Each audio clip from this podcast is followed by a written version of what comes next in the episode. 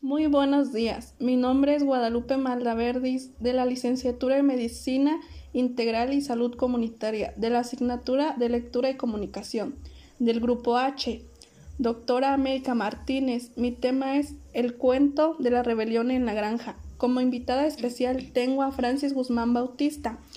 En mi podcast hablaremos de la rebelión en la granja. El cuento se centra más que nada en nuestro país, con todo lo que estamos viviendo este actualmente.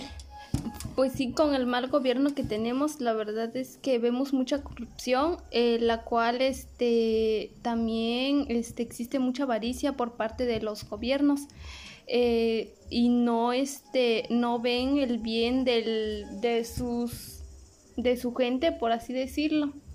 Eh, pues más que nada en el cuento, pues si te diste cuenta es lo que vive la gente, porque los animales, o sea, los animales están trabajando forzosamente para un, este, un jefe que literalmente no hace nada.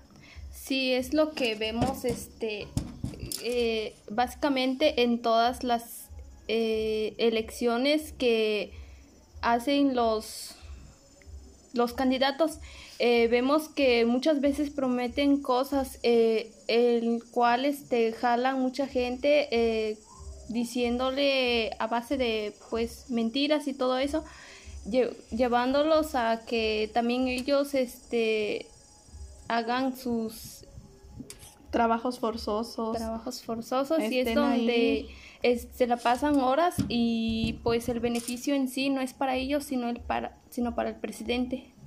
Pues como estábamos viendo en, en el cuento pues todos todos los, los animalitos este empiezan a, a trabajar y todo eso. A trabajar forzosamente. Forzosamente el cual pues no, no, no obtiene ningún beneficio porque pues este la comida la que les dan pues es poquita Así es. Y los jefes son los que más reciben este alimento porque ellos este administran todo.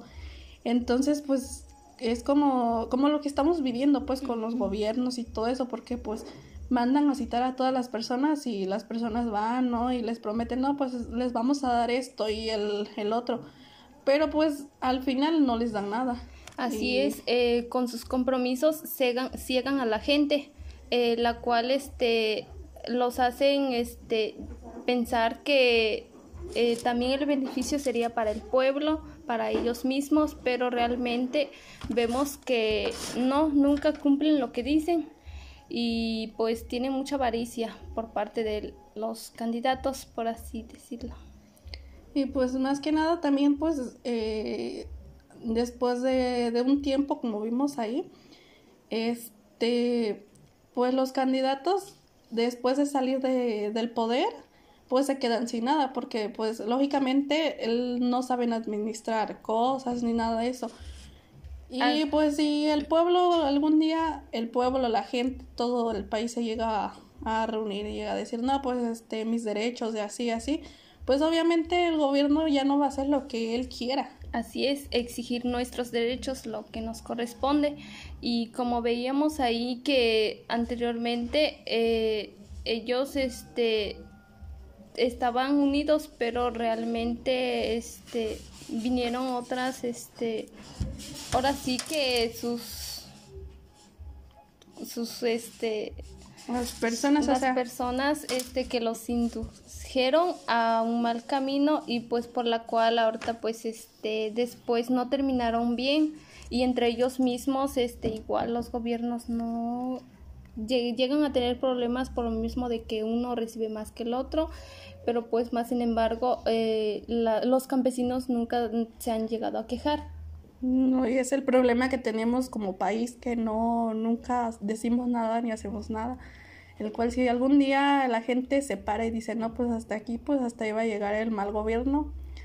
Y la valentía más que nada, tienen que tener mucha valentía para terminar con la corrupción y la avaricia.